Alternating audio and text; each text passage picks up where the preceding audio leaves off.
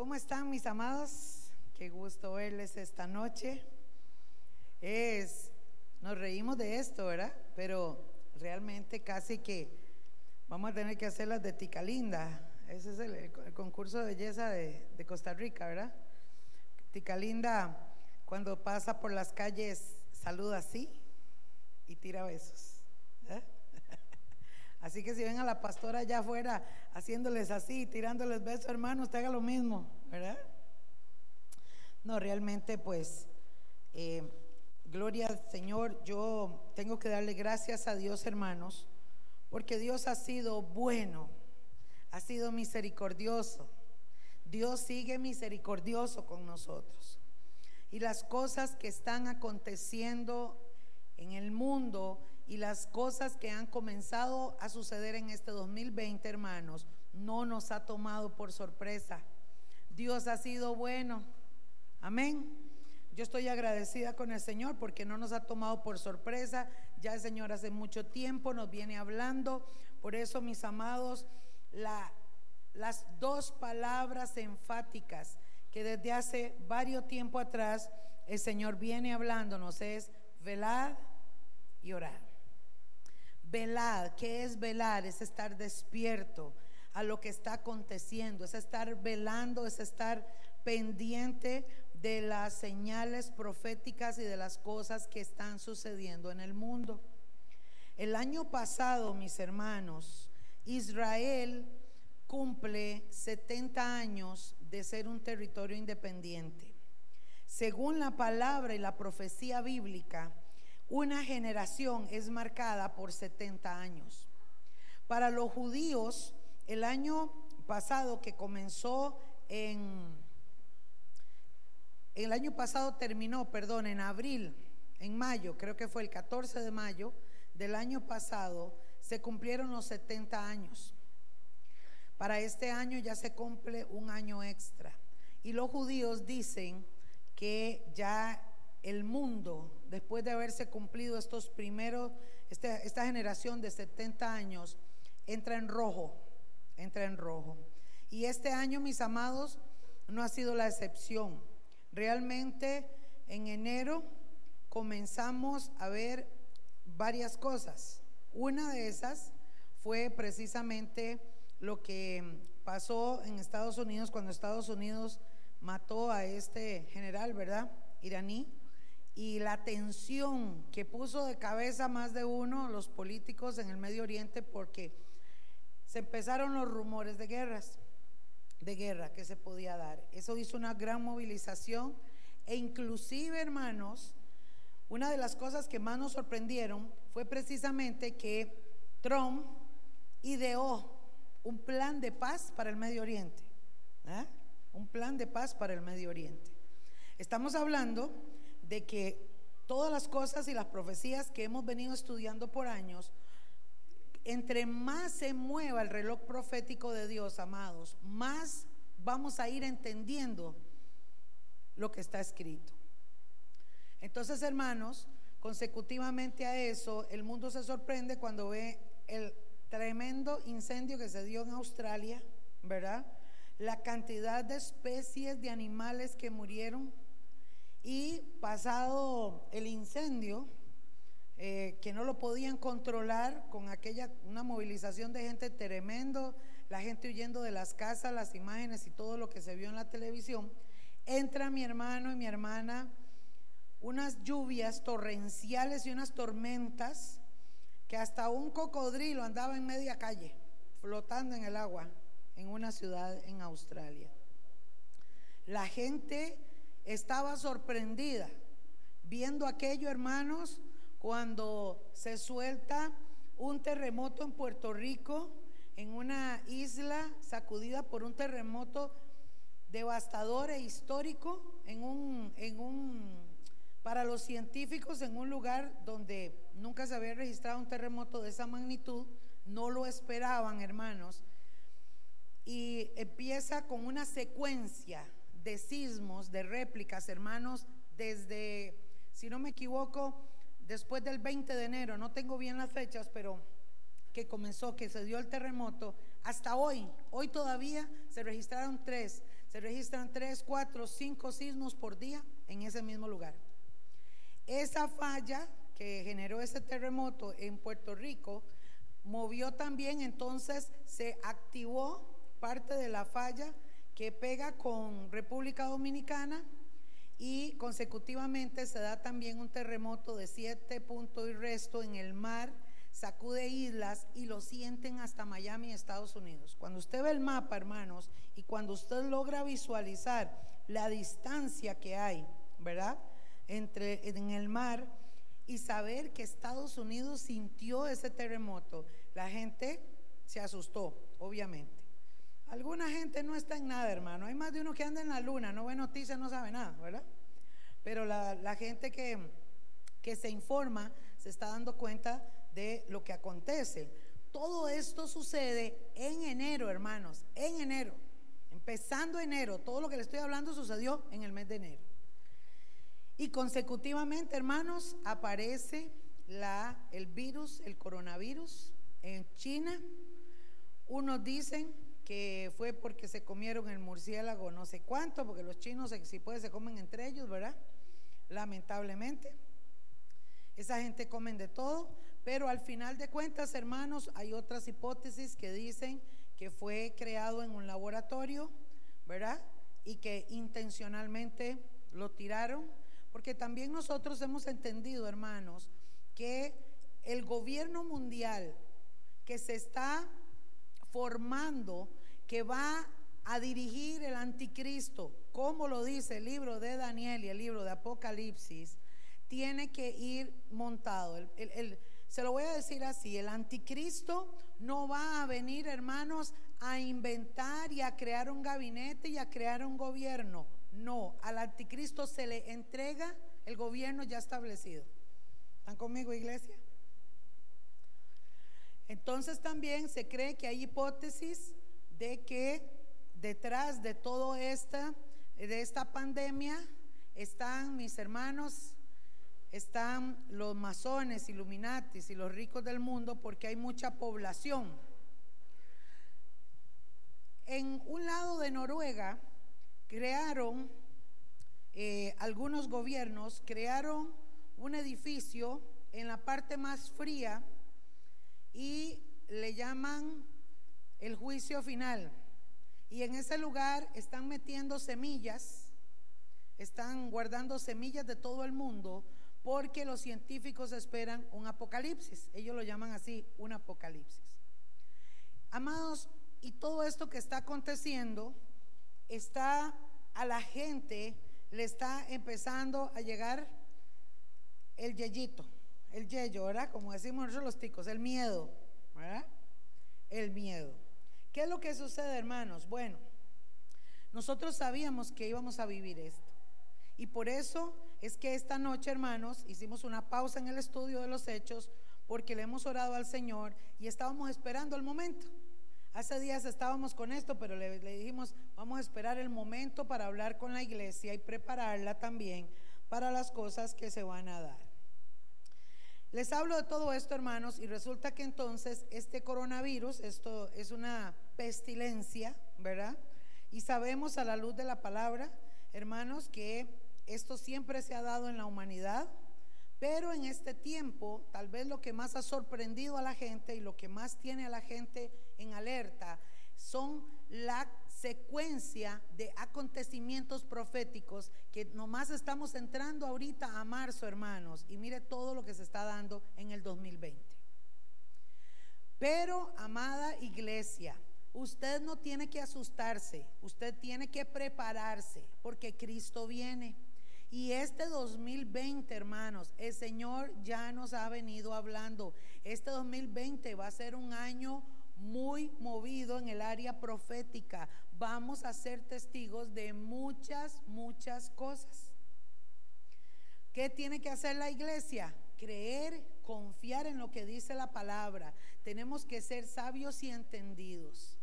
Pero sobre todo, hermanos, tenemos que velar y orar.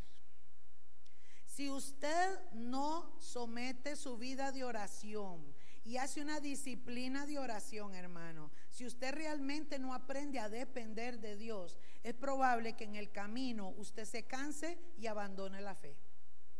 Y estoy grabando esto, hermanos, para que todos los que van a escucharlo escuchen lo que les estoy diciendo. Hay gente que se va a cansar, hay gente que no va a soportar mirar todo lo que va a acontecer. Y entonces simplemente van a desertar y dicen, no, no puedo yo con esto. Porque esperan, hermanos, porque esperan a un Dios, se les ha predicado erróneamente en muchos lugares y las iglesias apóstatas tienen mucha culpa de esto, hermanos.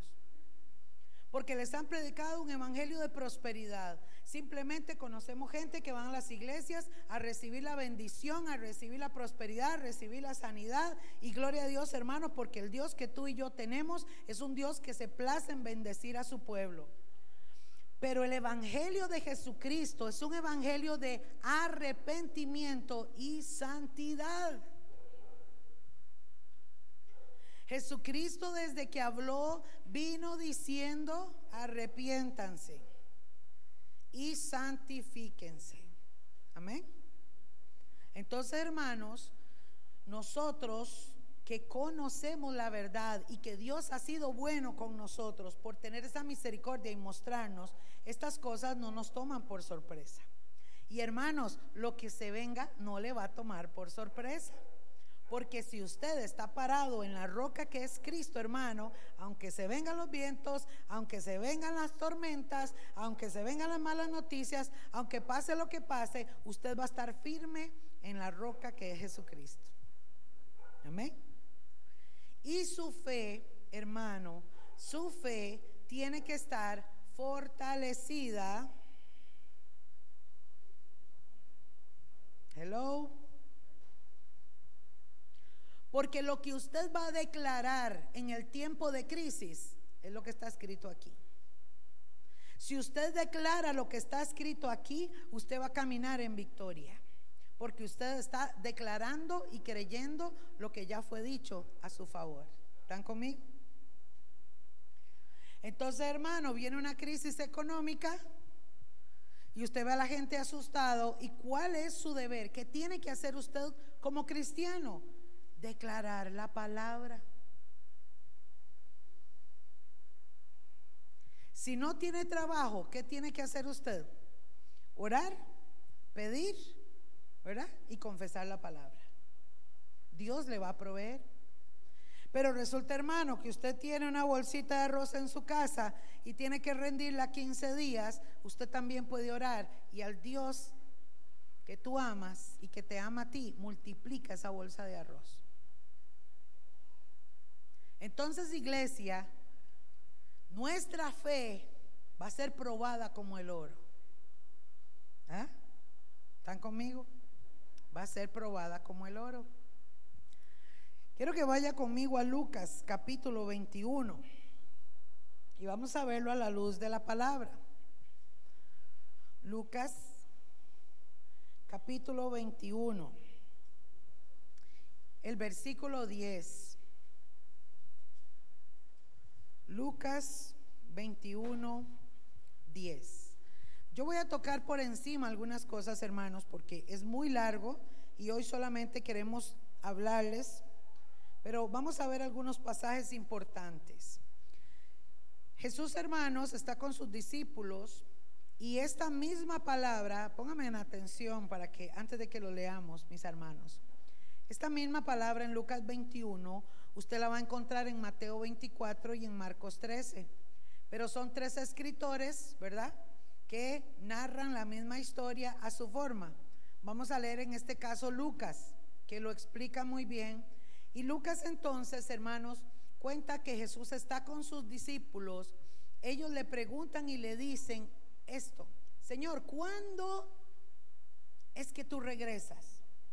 ¿Qué señal habrá de tu venida? Dice el libro de Mateo. Escuche esto. ¿Qué señal habrá de tu venida?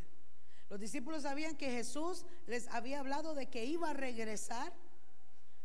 Recuerdan que en el libro de, los Hechos, en el capítulo 1, en el primero, los primeros estudios lo vimos, cuando ellos vieron a Jesús subir al cielo. Y dice que dos varones vestidos de blanco resplandeciente le dijeron, varones galileos, ¿por qué estáis mirando al cielo? Si ese mismo Jesús que está ascendiendo regresará otra vez. Los discípulos sabían, hermanos, que Jesús ya les había dicho, ¿verdad? Que iba a regresar. Y entonces le dicen, Señor, pero ¿cuándo? ¿Cómo vamos a saber de tu venida? El Señor empieza a hablarles muchas cosas, pero les, comienza a hablar de esto que está en el capítulo 21 de Lucas, el versículo 10. Entonces Jesús les dice, se levantará nación contra nación y reino contra reino. Aquí estamos viendo, hermanos, un panorama que se va a empezar a agravar. Ya estamos viéndolo a nivel del mundo que los países, hermanos, porque tal vez usted aquí no se entere mucho, pero yo en la página mía de escatología, en Facebook, siempre estoy subiendo noticias internacionales. Y ahí las noticias, hermanos, vienen hablando de los conflictos. ¿ah? El conflicto que hay en Siria, el conflicto que hay en Irán, el conflicto que está, porque hay conflictos en países internos, ¿verdad? Gente que está agarrada ahí del pelo, como decimos los ticos, entre los los civiles y el gobierno, ¿verdad? Una lucha ahí entre, entre los mismos de adentro. Pero aquí está hablando, hermano, de nación contra nación. Venezuela está pasando una crisis política, una crisis económica y obviamente los venezolanos han tenido que correr al país vecino. ¿Sabe cuál es ese país? Colombia. Y Colombia, mis hermanos, ¿ah? en algún momento ha tenido que resguardar las fronteras, porque tampoco puede recibir a todo mundo allá, ¿verdad? Cuando Colombia también tiene su propia crisis. Pero el presidente de Venezuela ya empezó a intimidar a los colombianos. Colombia entonces dice, no tenemos miedo, que se pongan en mates y verá que aquí sacamos el ejército. Pero resulta, hermanos, que Venezuela tiene un respaldo militar de Rusia y Colombia tiene un respaldo militar de Estados Unidos. Y Rusia eh, y Estados Unidos, hermanos, son dos potencias mundiales que están armados hasta los dientes con bombas atómicas, con una serie de buques, de aviones, de misiles, hermanos, que nunca en la historia de la vida humana ha habido la tecnología que hay ahora. Las guerras siempre han habido, los terremotos, todo esto la gente dice, ah, todo eso lo ha habido siempre, sí, siempre lo ha habido. Pero la ciencia que hay hoy nunca ha existido en la tierra. Y esa ciencia, hermanos, que dice Daniel capítulo 12, y la ciencia se aumentará cuando pase todo esto, es lo que va a provocar, hermanos, la crisis y el caos en mayor proporción de lo que, de lo que la gente se imagina. Una de las señales es que vamos a ver esto, hermanos, empeorarse. Vea lo que estoy hablando y está grabado, porque no se lo inventó Yerlita, no, hermanos, está escrito en la palabra. Aquí se cumple lo que ya está escrito, yo solamente lo repito. ¿A qué se tiene que enfrentar la iglesia en los próximos meses? ¿Qué vamos a seguir viendo? Un conflicto de nación contra nación y reino contra reino. Ahorita en Europa, hermanos, el Brexit, que era una, la Unión Europea, ya Inglaterra se salió. Ahorita en este, en este año 2020 también, eso es una noticia que casi no se habla aquí, pero el conflicto económico que esto va a traer a los países europeos va a golpear un montón de cosas. ¿Por qué? Porque la Unión Europea, hermanos, son un montón de países que están juntos. Nosotros aquí tenemos, por ser un país chiquito y tropical, nosotros colindamos al norte con Nicaragua y al sur con Panamá. Pero si nosotros tuviéramos ocho, nueve países alrededor de nosotros, todos pegando, imagínense cuántas fronteras tuviéramos. ¿Me, comprenden, hermanos? Y así están estos países europeos. Colindan países con países y al haber, hermanos, una ruptura económica, una ruptura de lazos, esto trae conflicto económico y también conflicto político y también un conflicto social. Entonces, Jesús le dice, estas son las señales que ustedes van a ver antes de que yo vengo. nación contra nación y reino contra reino. Y dice el verso 11, aparte de esto que vamos a ver, dice, y van a haber grandes terremotos. Entonces, hermanos, los terremotos que se están dando, que se está, se lo voy a poner así para ver si usted lo logra entender. Si aquí eh, hace, mm, creo que el año pasado se registró un temblor de 5.1, fue en este año, no me acuerdo, que fue allá casi pegando entre la frontera de Nicaragua y Costa Rica, se sintió fuerte en algunas partes y en otras partes no se sintió. La gente anda en carro y no se dieron cuenta, ¿no? Porque fue largo. Si ese temblor se diera aquí en el centro de San José o en Alajuela, téngalo por seguro que sí lo vamos a sentir fuerte, pero solamente en la región de donde está. Pero hermanos, se están dando eventos sísmicos que son 5, 6 grados, hermanos, pero están tan arriba de la superficie, donde hacen la ruptura de las placas tectónicas o de las fallas, es tan arriba, tanto tan arriba en la superficie, hermanos, que hacen desastres. ¿Por qué? Porque tumban los edificios, tumban las casas. ¿Me comprenden, hermanos? Entonces los terremotos tienen quizás mismas magnitudes que otros años, siempre se han registrado terremotos, pero la diferencia que se está dando ahora es que son muy superficiales, están muy arriba.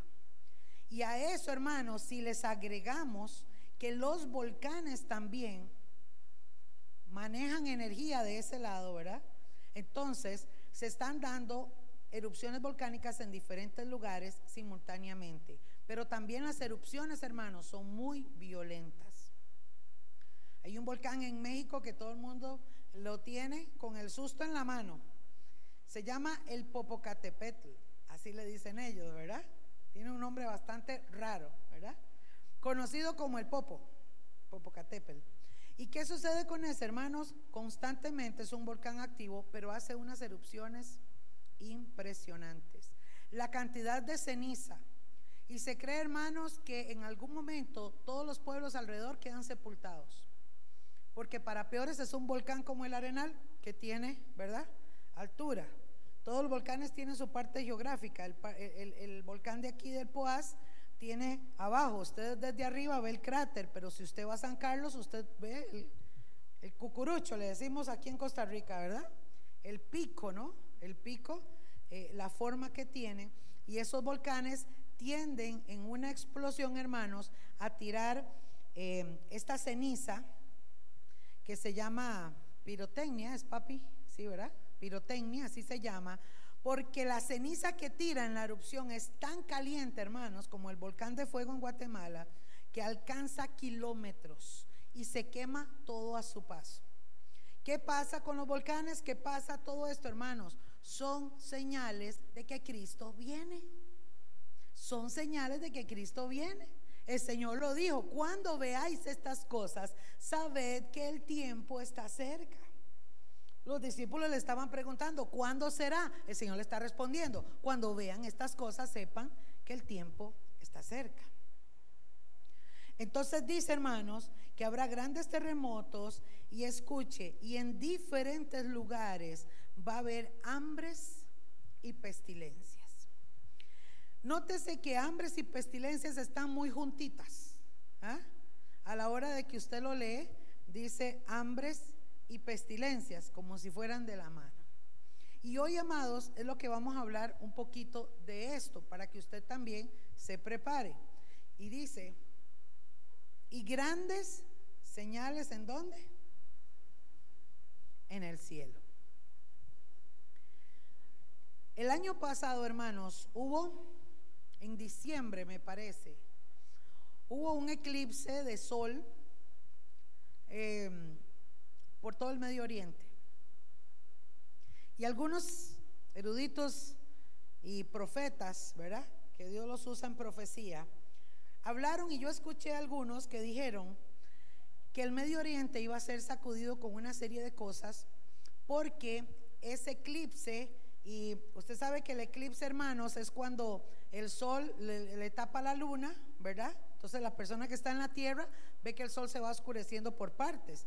Pero ese proceso que se da en el cielo va marcando. Entonces es como, como un rayo de sol, ¿no? Que se va viendo de un lado y se va moviendo y se va moviendo y se va moviendo, ¿verdad? Entonces la luna va tapando el sol, ¿verdad? La gente lo va viendo, pero si lo viéramos de arriba para abajo, hacia abajo, podemos ver la línea donde se va dando. Entonces resulta que en el norte se ve a las 12 del día, un ejemplo, más para acá se ve a la una de la tarde y así consecutivamente se va viendo en diferentes horas por la parte geográfica donde la persona se encuentre. Entonces, ese eh, eclipse, hermanos, marcó una línea de países, entre esos Irán, y mis amados, así fue. Me sorprendió en gran manera que algunas personas dijeron, es una señal, pongan atención, y así fue. Irán, hermanos, y, Irak y todos estos lugares, pero sobre todo Irán, después de que Estados Unidos mató a este general, han venido sucediendo terremotos en Irán. Ahorita Irán está infectado de coronavirus. Ahorita Irán, hermanos, eh, ustedes vieron que derribaron a un avión turco, que son aliados de ellos, y lo derribaron con un montón de pasajeros. Irán es un país que está ahorita en el centro del ojo profético, hermanos. ¿Por qué? Porque es el país que está promoviéndole la guerra a Israel. Irán está lleno de terroristas donde todos están buscando la forma de aliarse con cualquier país y ya de hecho están aliados hermanos. ¿Para qué? Para destruir a Israel. El líder de Irán, que es un dios para ellos, dijo enérgicamente que Israel tenía que desaparecer del mapa y que ellos no iban a descansar hasta erradicarlo del mapa. Y las promesas que Dios le dio a su pueblo Israel, hermanos, se cumplen porque Dios es el mismo de ayer, de hoy y por los siglos. Y el cielo y la tierra pasará, pero su palabra no pasará. Y por eso, hermanos, es que nos motivamos más, porque también la palabra está llena de promesas para ti y para mí para vivir en este tiempo. ¿Eh? Entonces, hermanos, es importante que conozcamos esto. Guerras y rumores de guerras, grandes terremotos, hambres y pestilencias. Y dice que grandes señales en el cielo. Amados, y quiero hablarles un poquito sobre el coronavirus. Esta epidemia, mis hermanos, es una gripe como la gripe H, H ¿cómo es? HN1, ¿verdad? Ok, esa gripe que se dio. Lo que pasa, hermanos, es que esta gripe, que se llama coronavirus, hay muchos estilos de gripes y muchas clases de gripes. Yo me he llevado todos estos días estudiando y oyendo médicos y oyendo, ¿verdad? Y leyendo un poco sobre esto. Pero este coronavirus, que se cataloga C no sé cuánto, 19, ¿verdad? Tiene un nombre particular. Este coronavirus, hermanos, el problema es que cuando entra como una gripe al cuerpo de una persona que no tiene defensas, hace que le dé neumonía y entonces la persona muere porque no puede respirar, no puede combatir, su cuerpo no tiene defensas y no puede combatir. Estoy hablando humanamente, ¿verdad? No puede combatir la gripe y entonces las personas que más están muriendo, hermanos, son personas de bajas defensas, niños de mala alimentación, gente que tiene muchos padecimientos. Esa es la gente que está muriendo en China y en otros países.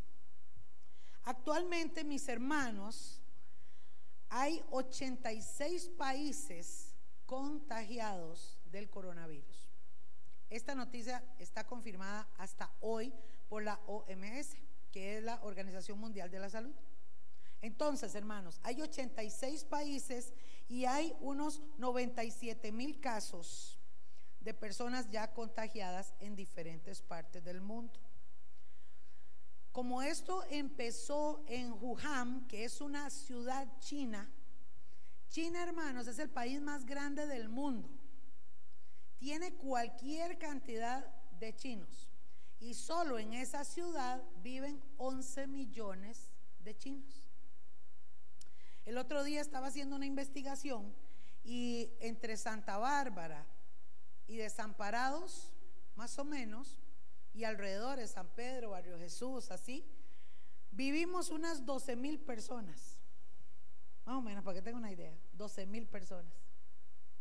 ¿Mm? Y en esa ciudad viven 11 millones.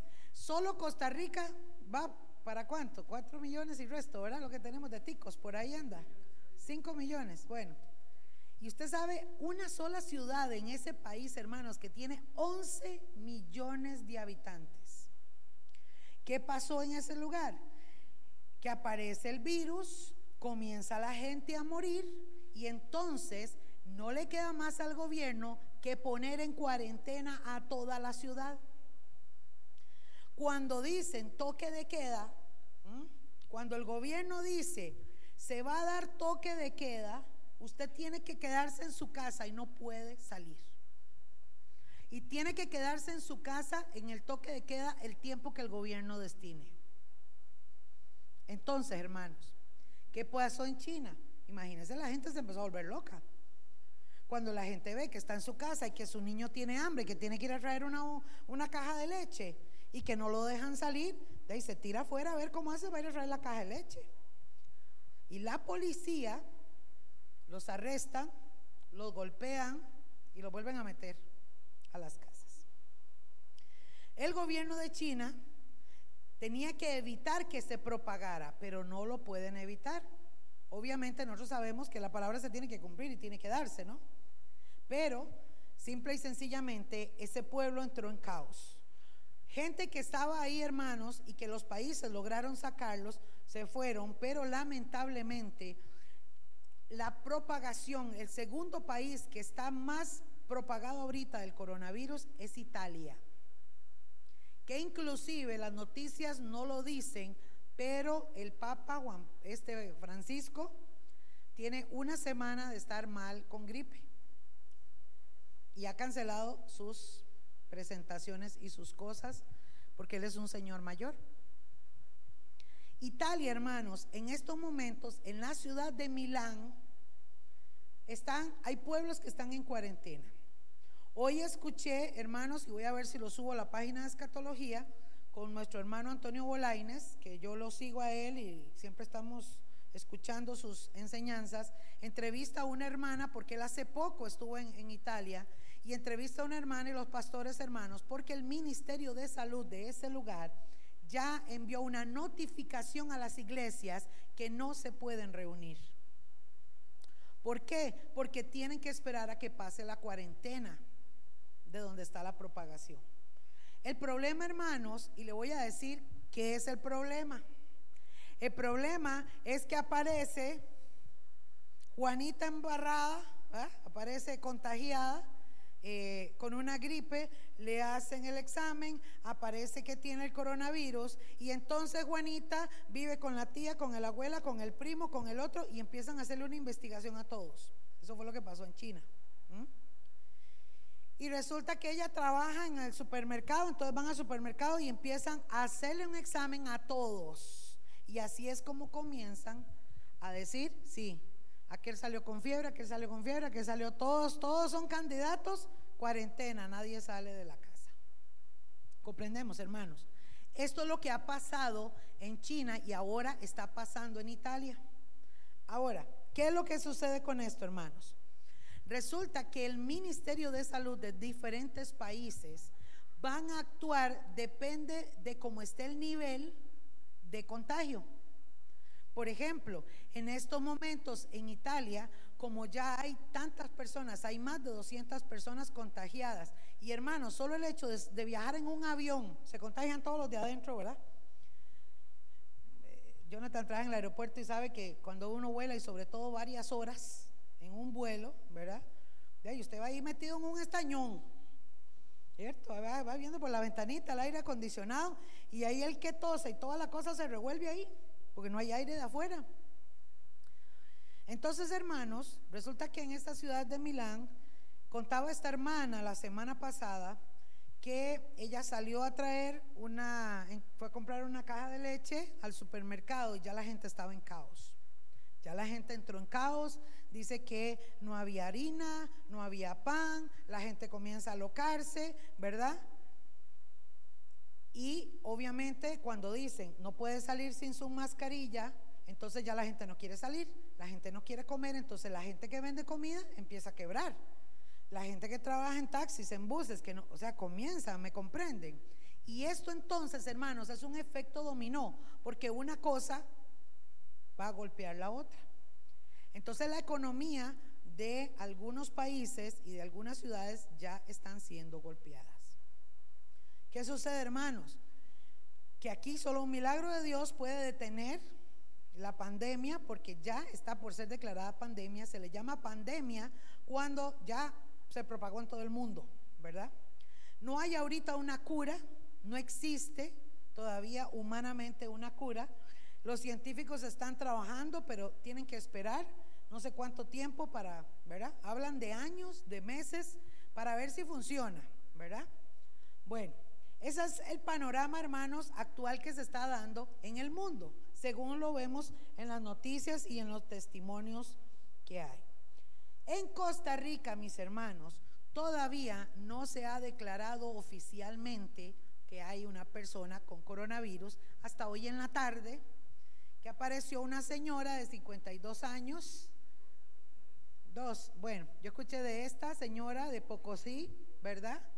De Limón y venía de Italia, de la ciudad de Tamos o no sé de dónde.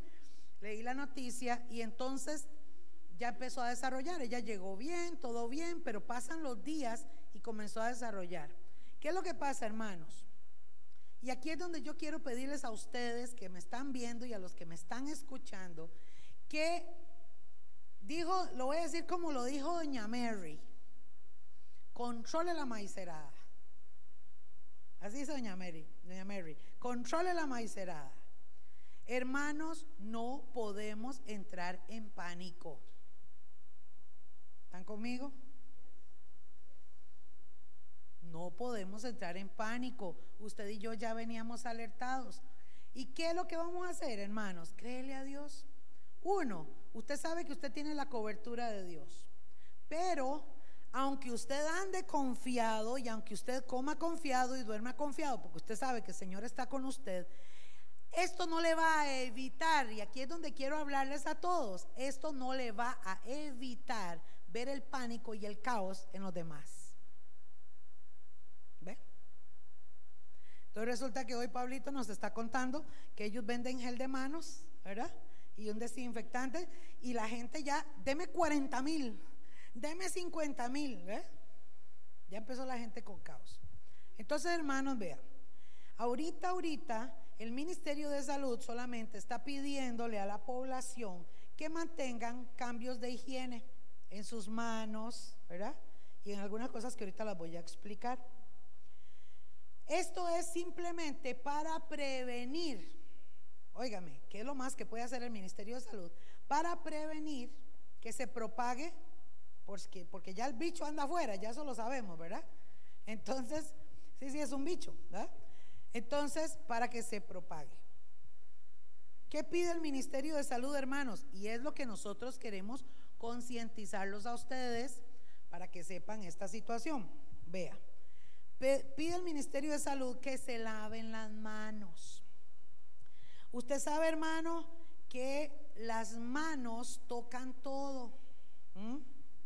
Entonces, hermanos, cuando usted va al supermercado y pone las manos en el carrito, lo deja ahí, luego llega otro y lo toca, luego llega otro y lo toca, y luego llega otro y lo toca, y así consecutivamente. Los gérmenes se pegan ahí en las manos y uno viene y se toca la cara, se come un, algo ahí, una galleta, se chupa los dedos, ¿verdad? Bueno, algunos están bien llenos de defensa porque nunca les pasa nada, ¿verdad? Pero estos virus, hermanos, ya son muy fuertes. Ya estas pestilencias, que andan en la calle son bastante bravas. Entonces, simple y sencillamente, sí se puede evitar, hermanos. Y yo creo que si somos cristianos y si somos conscientes y si somos prudentes en Dios, no cuesta nada lavarse las manos. Los llavines, usted va a un paño público o sus niños que van a la escuela, que van al colegio y van a los baños públicos, todos tocan los llavines. Y, hay un mal hábito en las personas que salen del baño, aunque hayan orinado, hermanos, y no se lavan las manos. ¿Y sabe cómo se lavan las manos? ¿Ah? Se lava así. Usted se echa bastantito jaboncito, que no se desperdicie, porque tampoco se puede desperdiciar ahorita, ¿verdad? Y empieza a cantar cumpleaños feliz. Cumpleaños feliz. Te decíamos a ti. Y se restriega un dedo, las uñas. Mujeres, bien lavaditas las uñas. ¿ah? ¿Qué le parece? Yo he visto gente que sale del baño, abren la llave y le hacen y cierran la llave y se van. Así, le pasan el dedo al agua nada más, ¿verdad?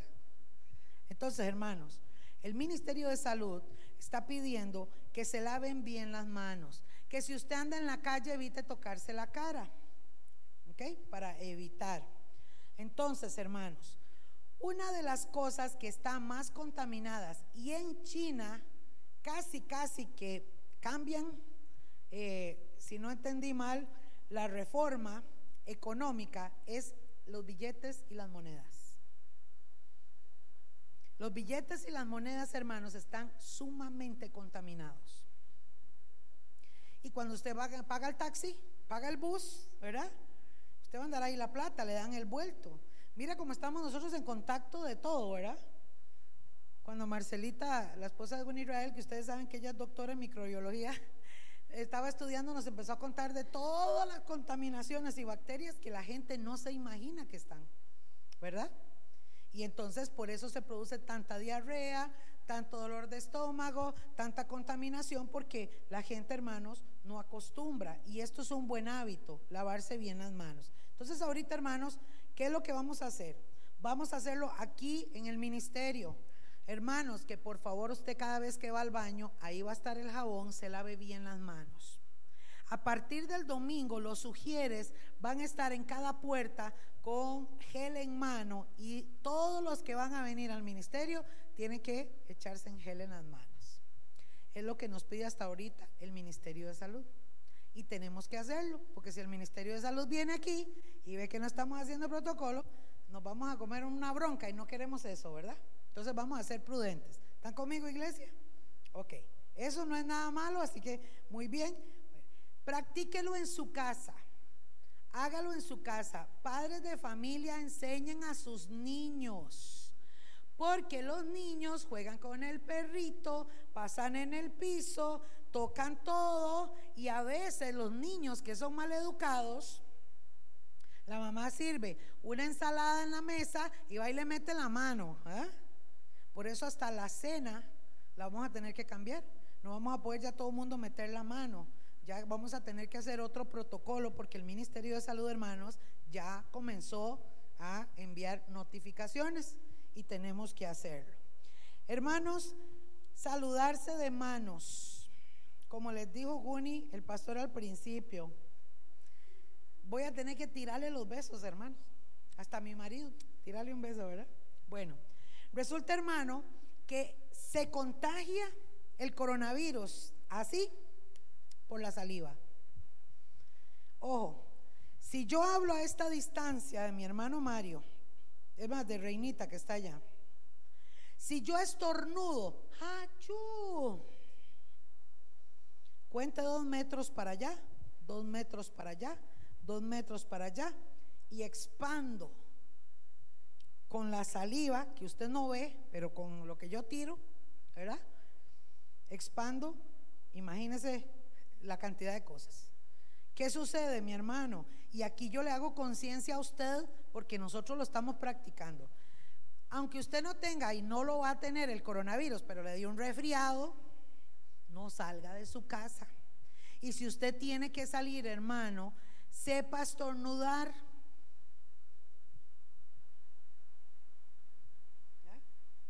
Y si no le da tiempo, ¿eh? Déjelo aquí. Levántese la blusa o la camisa. Lo mejor y lo que yo recomiendo es que usted ande a mano pañuelitos desechables de estos Kleenex. Ándelos, hermano. Y si alguno tiene un pañuelo de tela, lávelo constantemente y cámbielo. Y cuando usted va a toser, hermano, haga lo mismo.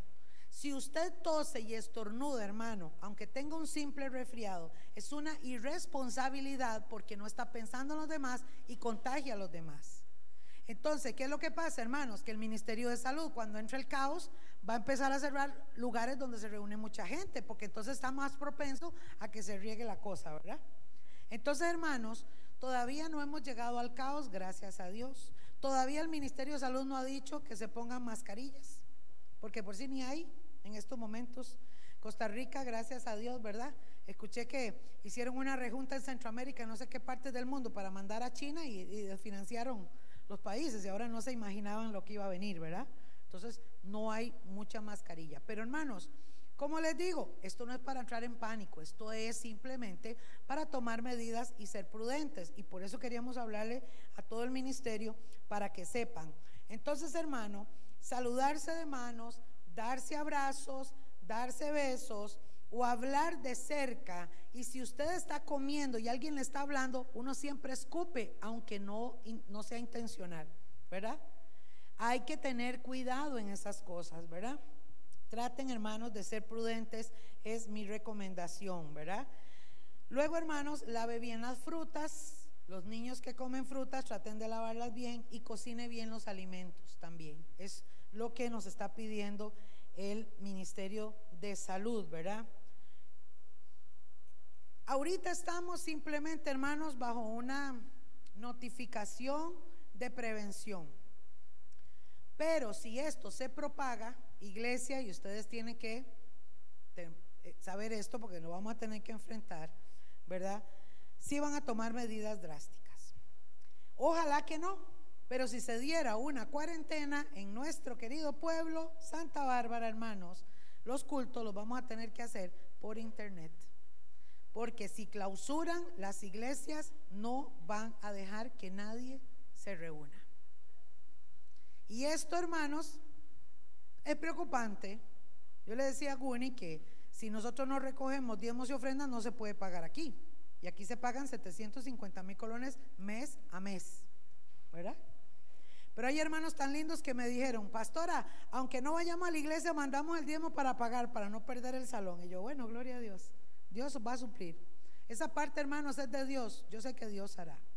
Pero sí es importante, hermanos, ojalá que no se dé. Pero si se diera, tranquilidad. ¿Ok?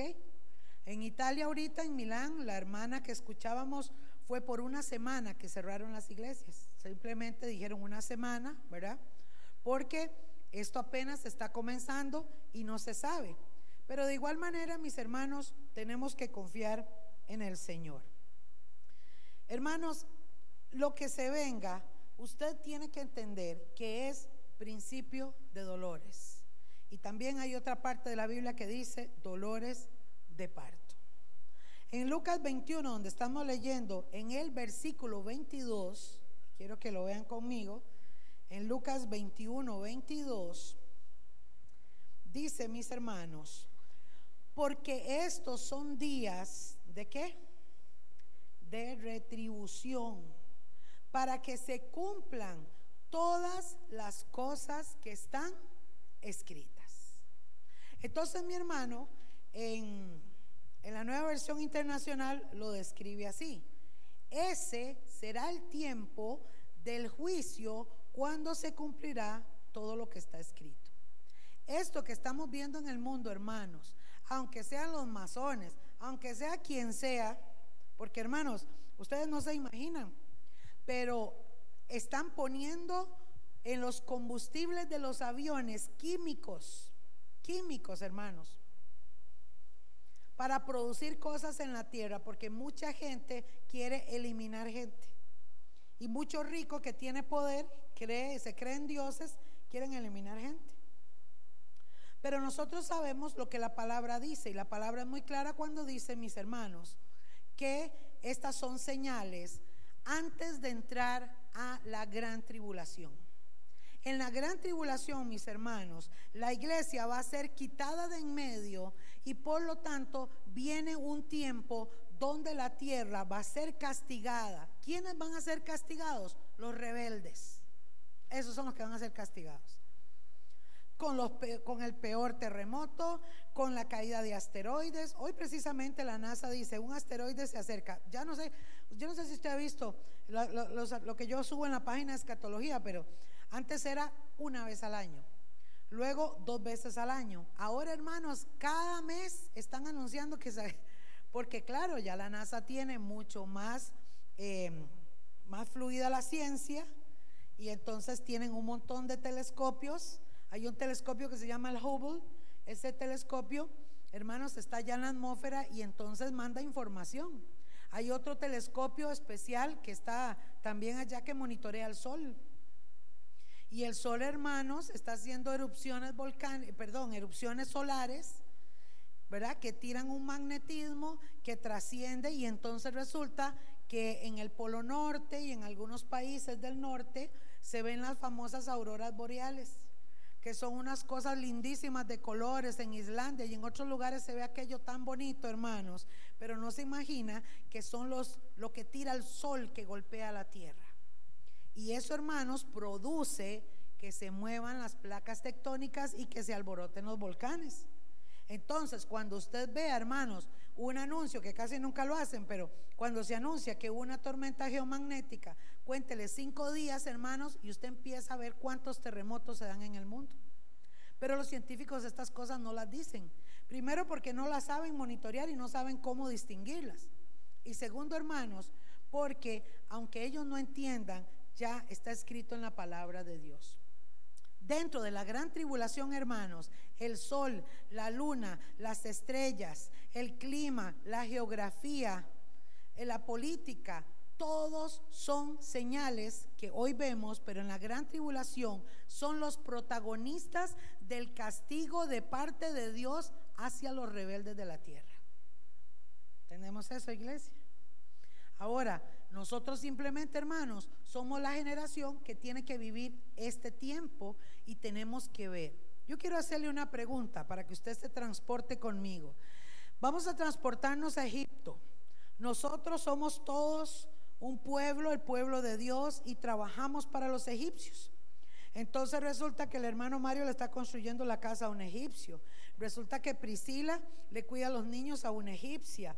Resulta que Javi le trabaja a otro. Y todos trabajamos para los egipcios. Vivimos en esa nación y entonces nuestros jefes eh, son egipcios.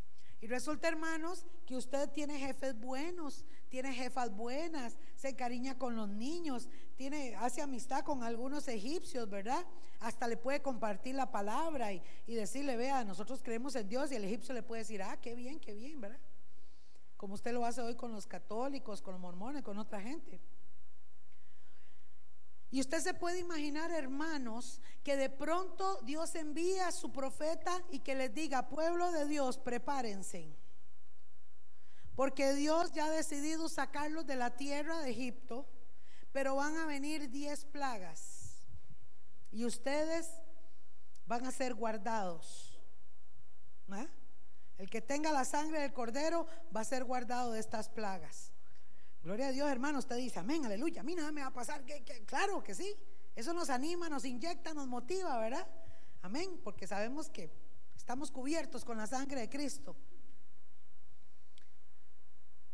Pero cuando usted vea que su jefa se enfermó de muerte, cuando usted vea que aquella amiga que usted le estaba hablando de Dios, le cayó una plaga, cuando usted vea, me comprenden hermanos, los egipcios tuvieron, eh, perdón, los israelitas tuvieron que vivirlo. Ellos tuvieron que escuchar a aquellas personas que estaban llorando cuando sus primogénitos murieron ante la peste que mandó Dios, porque fue una peste que mató a todos los primogénitos.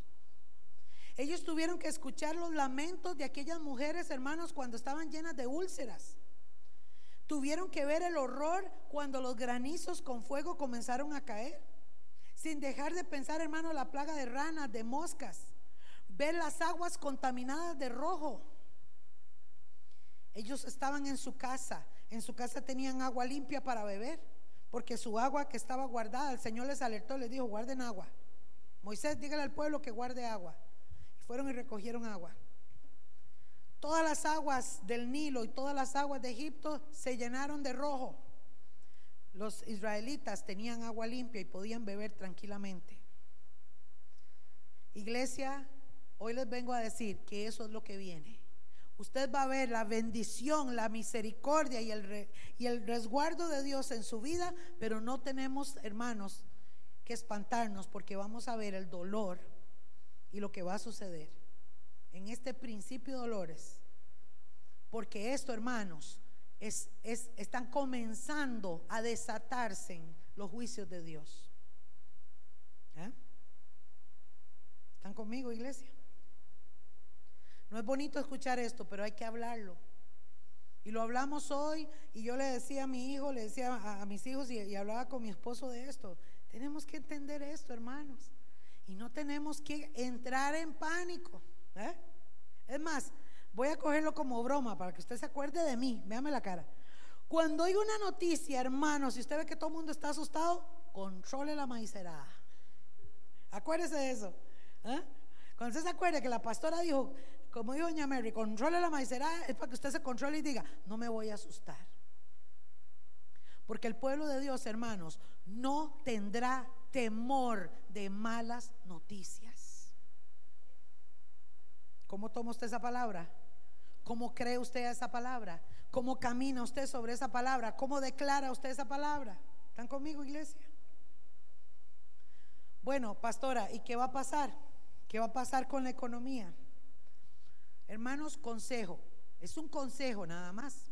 Pero no se aloquen, no se descontrolen, no entren en pánico, controlen la maicerada.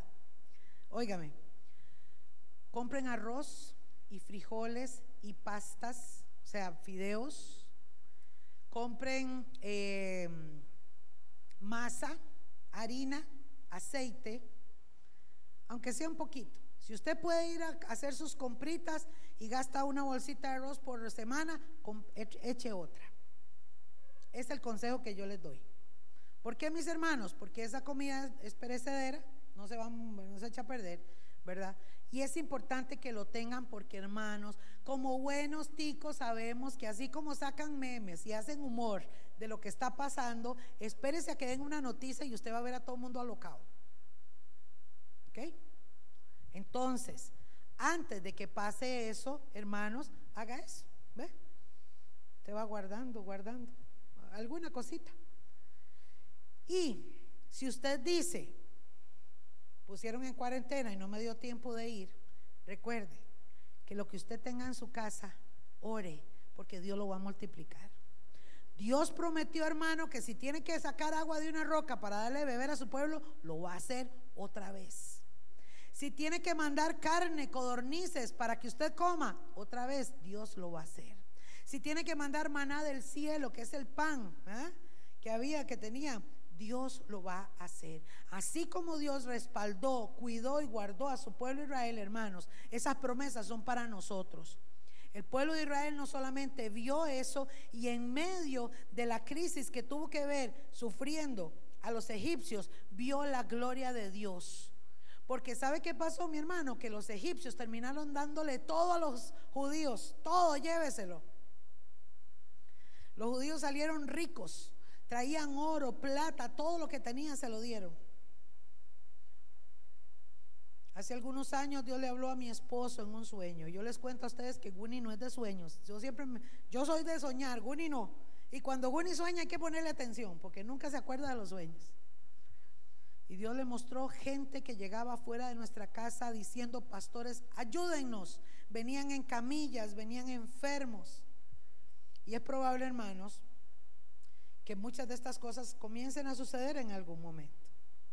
Pero ¿qué dice la palabra? Es necesario que esto acontezca. ¿Y qué dice la palabra? Cuando veáis estas cosas, erguías vuestras cabezas porque vuestra redención está cerca. Y hermanos, lo que vemos es simplemente principio de dolores y aún así, aunque lo veas, Dios está contigo y pronto está nuestra partida de este lugar.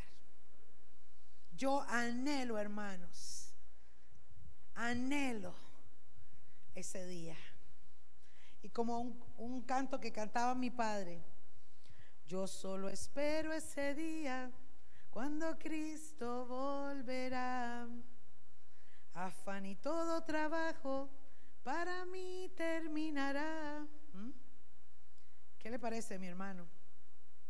No le tenga temor al coronavirus. Porque para nosotros el vivir es Cristo y el morir es ganancia. No le tenga temor a la economía, mi hermano. Porque usted no depende de su salario, ni usted depende, hermanos, de su jefe. Usted depende del proveedor, de Jehová Jiré, tu proveedor. No importa la peste que ande, mi hermano. Jehová es tu sanador. Y no importa las malas noticias, Jehová Shalom es Jehová de paz. Esa paz que sobrepasa todo entendimiento. Amén. Y terminamos leyendo el verso 35 de Lucas 21, donde dice, porque como un lazo vendrá sobre todos los que habitan sobre la faz de toda la tierra. Velad pues en todo tiempo. Oiga mi hermano el consejo. Es que qué clarita es la palabra, ¿verdad? ¿Ah? Velad pues en todo tiempo. ¿Ah? Apliquémoslo a un día. ¿Cómo lo aplicaría usted un día? ¿Ah? ¿Cómo velar usted? En todo tiempo. ¿Qué hace usted en el día? ¿Se da cuenta, hermano? Velando en todo tiempo. Usted dice, me despierto una mañana y esto está velando, está pendiente, dándole gracias a Dios, pendiente de que Dios le va a sustentar, que Dios le va a guardar, que Dios está con usted, que Dios está en su día. Usted va a trabajar, está pendiente, usted va al baño, está pendiente, usted está comiendo, está pendiente. ¿eh? Aún cuando se sienta a ver la noticia, esté pendiente que usted es un hijo de Dios, que usted fue comprado por la sangre de Cristo y que Dios ha destinado ángeles a su alrededor para que lo cuiden, hermanos. En todos, óigame, sus caminos. ¿eh? Porque usted no camina en una sola recta, usted tiene muchos caminos, va por muchos lados. En donde quiera que usted esté, la protección de Dios está contigo, iglesia. Y dice, velando en todo tiempo, orando. Que seáis tenidos. ¿Qué clase de oración hay que hacer? Óigame, en todo tiempo orando que seáis tenidos por dignos de escapar de todas estas cosas que vendrán. Vamos a ver la gloria de Dios, pero no podemos aflojar. ¿Ah? ¿Están conmigo, iglesia? Orando, orando. Por eso yo le digo a ustedes, mi hermano, pídale, dígale, Espíritu Santo, dame hambre, pero un hambrón de orar, de leer tu palabra, de estar contigo. ¿ah? Porque hermano, cuando usted empiece a disfrutar la plenitud de estar con el Espíritu Santo, usted ni para qué va a ver tele, ni para qué va a perder el tiempo. Usted va a querer estar ahí con Papito Dios, ¿ah? investigando, haciendo las cositas con Papito Dios. ¿Está conmigo, iglesia? Orando que seáis tenidos por digno de escapar de todas estas cosas que vendrán y de estar en pie. Oiga mi hermano, no deje que el diablo le robe la paz, no deje que el diablo le robe la bendición, no deje que el diablo le robe la fe. Hello. ¿Ah? Anoche hablaba con un hermano y me dice, pastora, me cayeron todas las plagas a mí. El hermano dice, me enfermé, me caí, me quebré un brazo, em, eh, em, se me quebró el negocio, la gente dejó de comprarme de pronto y, se me quebró el negocio, dice. Me pasó de todo. Me dice, y vea, pastora, viera que yo, qué difícil, dice, pero viera que yo sentí que el Señor ya se había olvidado de mí, me había abandonado. ¿Ah? Claro, hay momentos en que usted dice, ¿dónde andará el Señor, verdad? Porque, no, porque usted no tiene la respuesta que ocupa en ese momento. Pero hermano, ahí es exactamente, en ese momento, es cuando usted, hermano, tiene que estar de pie delante de Dios y decir, yo sé que mi redentor vive. Jehová Dios, Jehová quitó, sea el nombre de Jehová bendito. Es ahí, mi hermano, cuando Dios prueba tu fe y usted dice, Señor, aquí estoy, aunque no te escuche en estos momentos, aunque no tenga la respuesta que estoy esperando, yo sé que mi redentor vive.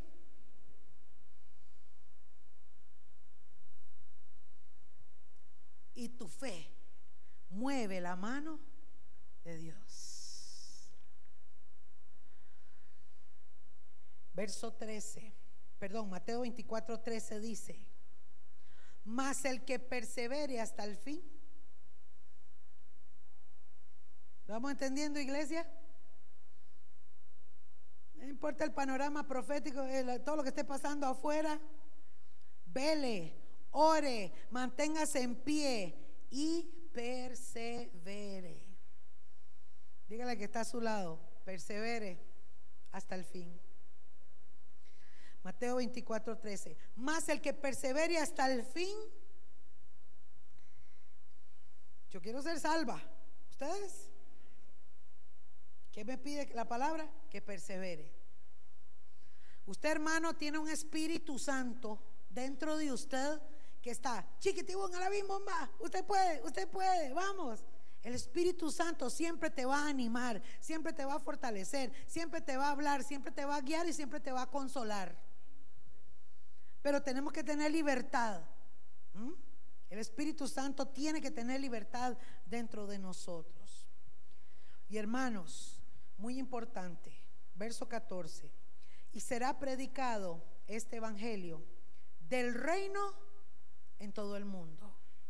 ¿Sabe qué tiene que hacer usted, iglesia? Aprovechar este caos para ir a hablar de Cristo. Porque así es como se va a predicar este evangelio. Y así es como la gente va a venir. Hermano, la gente va a venir. Y esto va a ser para testimonio a todas las naciones, porque la gente, hermano, los egipcios del 2020 van a ver que a los hijos de Dios no les pasó nada, que a los hijos de Dios tenían agua, que los hijos de Dios tenían comida, y entonces van a decir, ¿qué tiene usted? Porque yo quiero eso, y usted le va a decir, reciba a Cristo en su corazón. ¿Entendemos lo que va a venir? Vimos las cosas feas que vienen, pero vemos las cosas lindas que vienen. Y esto, hermano, nos motiva, nos inspira a los siervos de Dios para ir a predicar el Evangelio. Es una oportunidad. Porque como relámpago que sale del oriente, dice el verso 27, y se muestra hasta el occidente, así será también la venida del Hijo del Hombre. Amén. Hermanos, Termino solamente diciéndoles que no se sientan mal, como dijo el pastor. Las medidas que vamos a tomar es porque nos piden hacerlo, ¿verdad? Yo soy la primera que me va a costar no abrazarlos, yo quiero abrazarlos, ¿verdad? Y bendecirlos. Pero de igual manera, hermanos, si hay que mover, Javi, que Dios me lo bendiga, Javito. Mi amorcita, Dios la bendiga, ¿verdad? Vamos a tratar de hacerlo Mientras tanto, el Ministerio de Salud, pues lo está diciendo, ¿verdad? Pero esperemos que esto termine pronto. Amén. Y hermanos, ¿cuántos tienen gozo del Señor? Póngase sobre sus pies, hermanos.